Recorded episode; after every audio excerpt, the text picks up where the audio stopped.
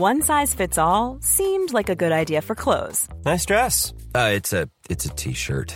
Until you tried it on. Same goes for your healthcare. That's why United Healthcare offers a variety of flexible, budget friendly coverage for medical, vision, dental, and more. So, whether you're between jobs, coming off a parent's plan, or even missed open enrollment, you can find the plan that fits you best. Find out more about United Healthcare coverage at uh1.com. That's uh1.com. Ryan Reynolds here from Mint Mobile. With the price of just about everything going up during inflation, we thought we'd bring our prices down. So to help us, we brought in a reverse auctioneer, which is apparently a thing. Mint Mobile unlimited premium wireless. Ready to get 30, 30, bit to get 30, bit to get 20, 20, 20, bit to get 20, 20, bit to get 15, 15, 15, 15 just 15 bucks a month. So, Give it a try at mintmobile.com slash switch. $45 upfront for 3 months plus taxes and fees. Promo rate for new customers for limited time. Unlimited more than 40 gigabytes per month slows. Full terms at mintmobile.com.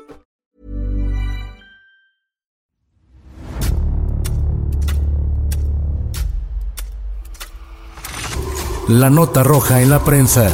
Acontecimientos que conmocionaron a la sociedad. Esto es Archivos Secretos de la Policía.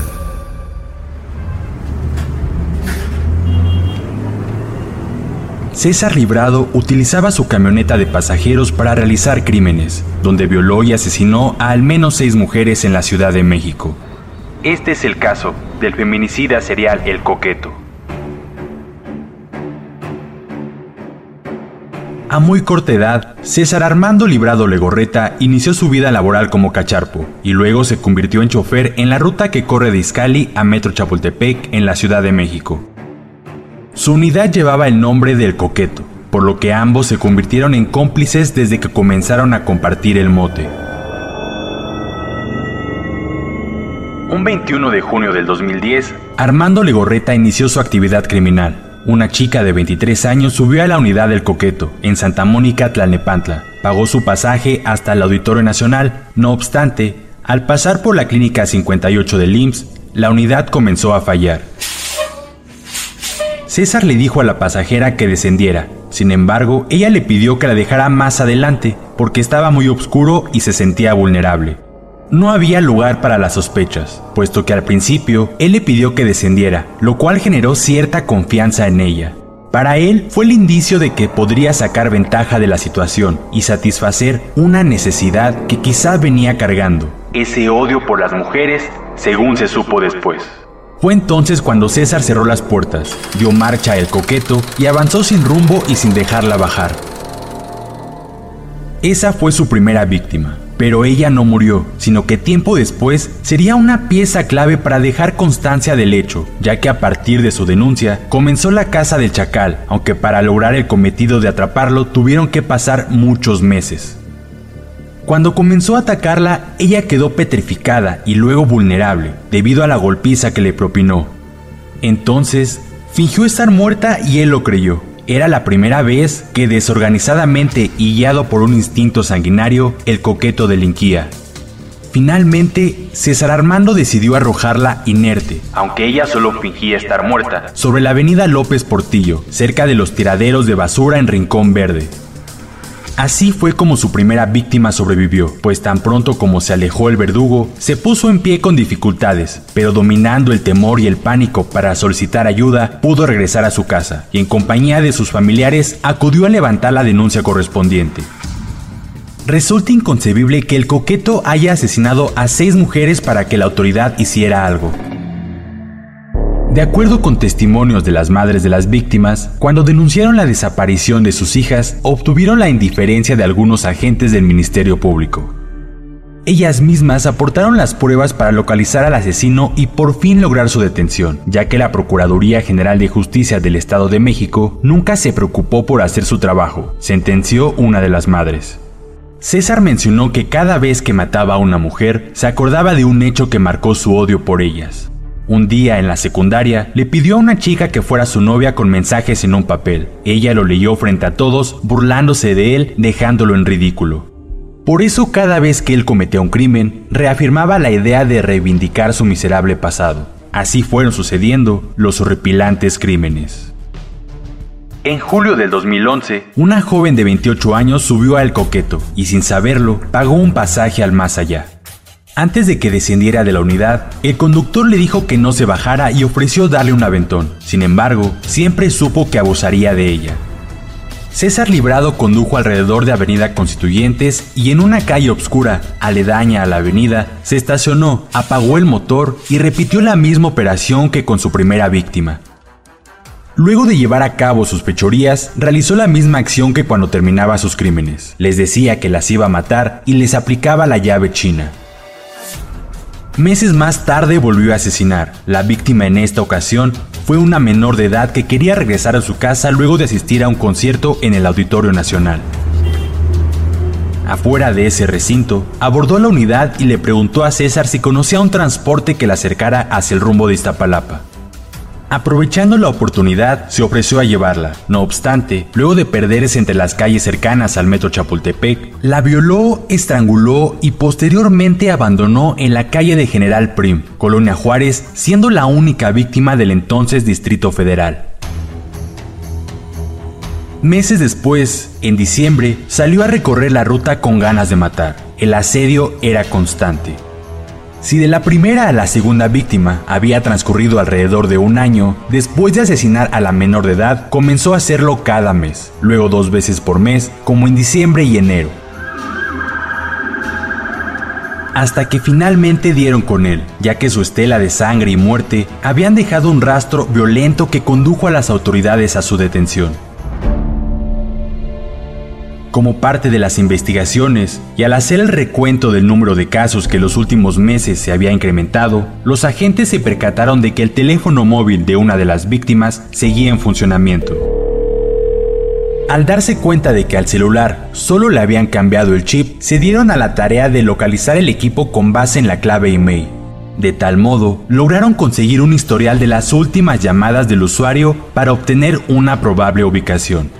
Luego de tener los resultados dieron con una mujer que frecuentaba principalmente dos lugares, un kinder y el fraccionamiento Izcali y Valle en el Estado de México. La subprocuradora mexiquense de delitos contra las mujeres, Ciani Sotomayor, al atar los cabos, retomó la investigación de la primera víctima sobreviviente y acudió en su ayuda para solicitar que proporcionara datos certeros sobre el violador. La verdadera justiciera de esta historia, con todo el peso de lo ocurrido, aceptó colaborar. Una vez que tuvieron el retrato hablado de César Armando Librado Legorreta, así como la ubicación de la colonia, pudieron dar con su paradero. La Procuraduría giró la orden de aprehensión en su contra, y mediante un dispositivo de seguridad montado con 18 elementos, se logró la captura del coqueto, el día 26 de febrero del 2012. Tras su detención, fue llevado a la Subprocuraduría de Justicia con sede en Barrientos, en Tlalnepantla, Estado de México.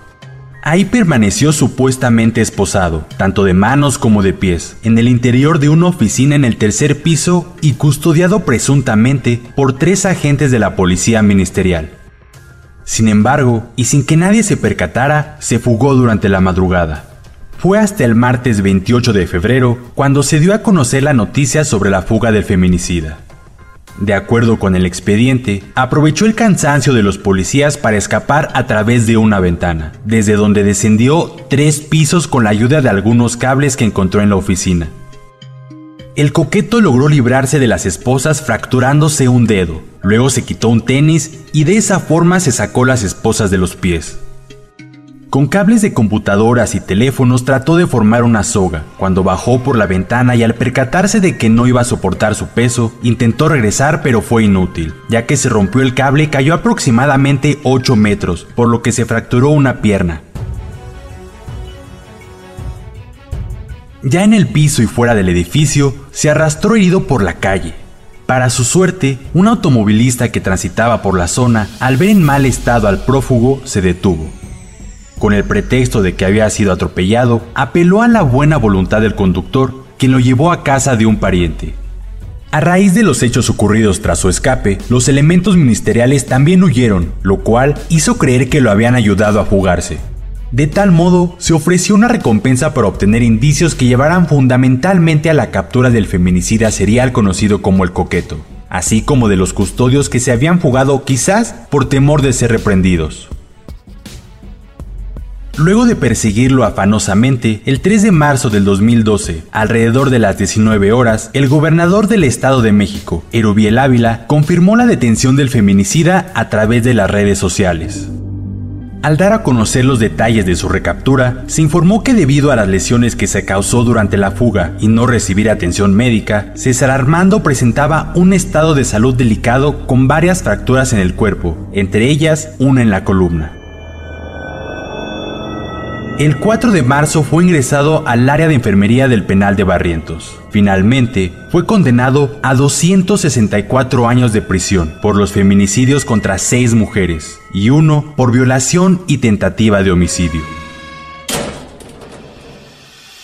Puedes escuchar este y otros podcasts OM en Apple Podcast, Spotify, Google Podcast, Acast, Deezer, Amazon Music y seguir la conversación en la cuenta de Twitter arroba podcastom o al correo podcast. Esta es una producción de la prensa y el Sol de San Luis para Organización Editorial Mexicana.